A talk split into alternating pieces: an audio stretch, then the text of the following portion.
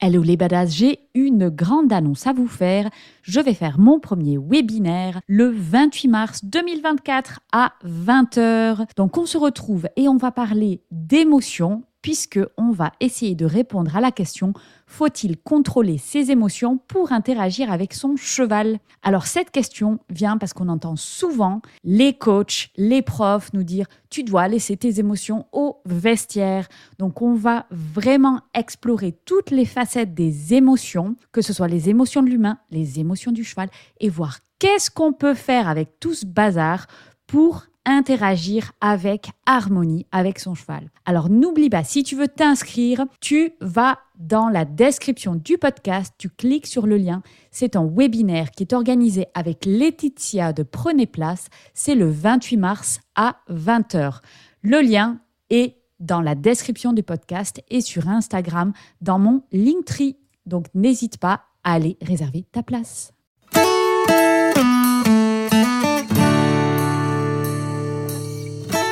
Bienvenue sur le podcast Vie ta meilleure vie. Je suis Fanny Butler, entrepreneuse, investisseuse, formatrice et coach pour futurs badass.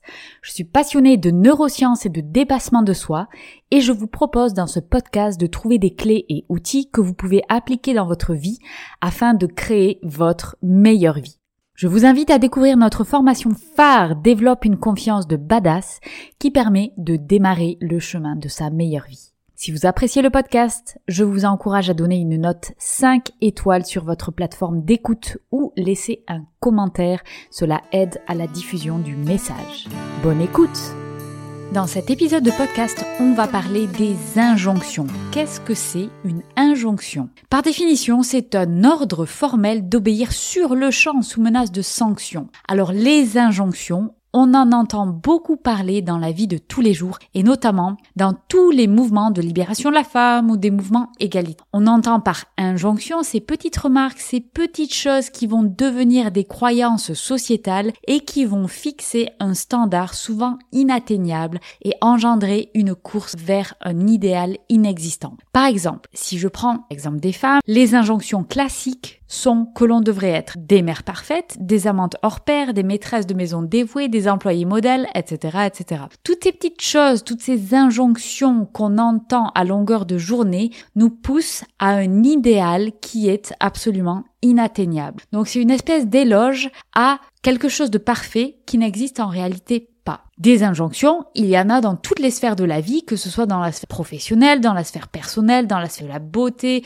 dans la sphère du développement personnel, il y en a aussi beaucoup. Et on m'a déjà fait la remarque, mais tiens, ton nom de podcast, c'est une injonction. Vis ta meilleure vie. Alors, on pourrait l'interpréter comme une injonction, c'est-à-dire un ordre à devoir vivre sa meilleure vie. évidemment pas le cas, et vous le savez si vous êtes un auditeur habituel, puisque l'idée c'est bien que chacun crée sa propre définition de sa meilleure vie, et du coup de sortir de ces injonctions qui nous poussent à suivre un modèle standard qui serait un modèle idéalisé de ce que devrait être une meilleure vie, une bonne personne, une bonne femme, une bonne amante, une bonne mère, etc. Donc ici, je voudrais un petit peu casser le mythe de ces injonctions et surtout vous donner un autre regard qui vous permettra de les utiliser comme moyen de questionnement. Et donc, au lieu de prendre ces injonctions comme uniquement des choses négatives, eh bien, on va essayer de les utiliser comme quelque chose de positif. Alors, je veux juste dire dès le départ que on est tous d'accord, les injonctions, ce n'est pas bon. Ce n'est pas bon parce que ça a des conséquences extrêmement néfastes qui est de peindre un idéal qui n'est pas atteignable. Donc cela va mettre de la pression et nous fait courir après une carotte qui est absolument inatteignable. Et en ce sens, une injonction, c'est pas bon du tout et ça devrait être combattu. Donc tous les mouvements qui vont permettre de mettre à nu des injonctions, de dénoncer les choses qu'on va demander à tout le monde, eh bien c'est une très bonne chose. Mais ce que je voudrais explorer aujourd'hui avec vous, c'est de regarder ça de notre point de vue et d'utiliser ces injonctions comme des questionnements à se poser pour savoir si c'est quelque chose qu'on veut ou pas dans sa vie. Alors personnellement, je pense que des injonctions, il y en aura tout le temps quelles que soient ces injonctions. Elles vont changer et elles ont changé avec le temps. Avant, la place des femmes dans la société était différente de celle d'aujourd'hui et donc les injonctions étaient différentes. Cependant, des injonctions, il en existe aujourd'hui tout autant. C'est juste que la nature de ces injonctions, elles ont changé. Donc moi, Aujourd'hui, je voudrais vous inviter à vous poser la question, mais comment moi je réagis face à ces injonctions? Quelles sont les injonctions qui me font du mal, qui vont me heurter émotionnellement parlant? Chaque injonction est pour moi une opportunité de s'interroger sur est-ce que cette injonction vient toucher quelque chose qui est important pour moi et ensuite comment je choisis d'y réagir. Aujourd'hui, je voudrais vous inviter à explorer notre propre part de responsabilité face à comment on va réagir vis-à-vis d'une injonction. Pourquoi on dit aujourd'hui que les injonctions c'est mal? Parce que cela porte beaucoup de négatifs du stress et de la pression, mais ce qu'on oublie de dire, c'est que notre réaction face aux injonctions de la société est également notre responsabilité. Et j'irai même un cran plus loin, qui est de dire que c'est également un choix. Nous choisissons comment nous allons réagir avec les émotions que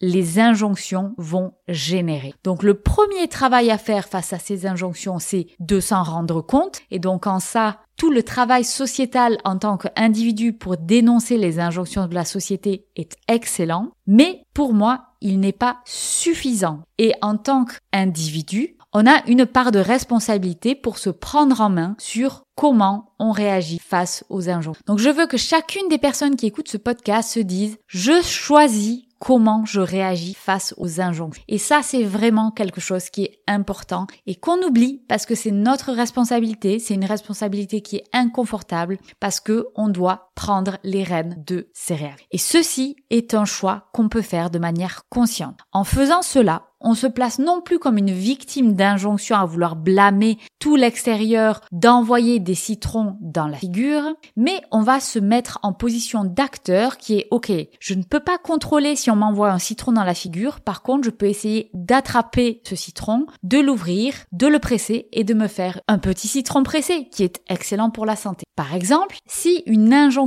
qui est que toutes les mères devraient être des mères parfaites, une question à se poser c'est mais Qu'est-ce que c'est, moi, ma relation avec le rôle de mère? Qu'est-ce que je veux? Qu'est-ce qui est important? Qu'est-ce que c'est pour moi la définition d'être une bonne mère? Est-ce que c'est être une mère 100% du temps au foyer avec son enfant? Ou bien est-ce que c'est être une mère qui est très active, qui montre l'exemple à ses enfants en ayant une carrière professionnelle? Il faut que ça, vous trouviez la réponse vous-même à cette question-là. Donc cette injonction qui vient de l'extérieur, elle doit être utilisée comme un moyen de questionnement. Qu'est-ce qui est important pour moi? Qu'est-ce qui est ma définition d'une mère parfaite? Donc si on part dans ce processus, je vous invite à chaque injonction qu'on va recevoir à se poser deux questions. La première, c'est que est-ce que cette injonction vient toucher quelque chose qui est important pour moi? Et la deuxième, c'est quel est mon idéal par rapport à cette thématique? Qu'est-ce que je choisis de définir comme mère parfaite. Alors, la première question est importante parce qu'il va y avoir des injonctions pour lesquelles cela ne va pas vous toucher et c'est très bien comme ça. Vous pouvez les laisser de côté. Ça veut dire que ces choses-là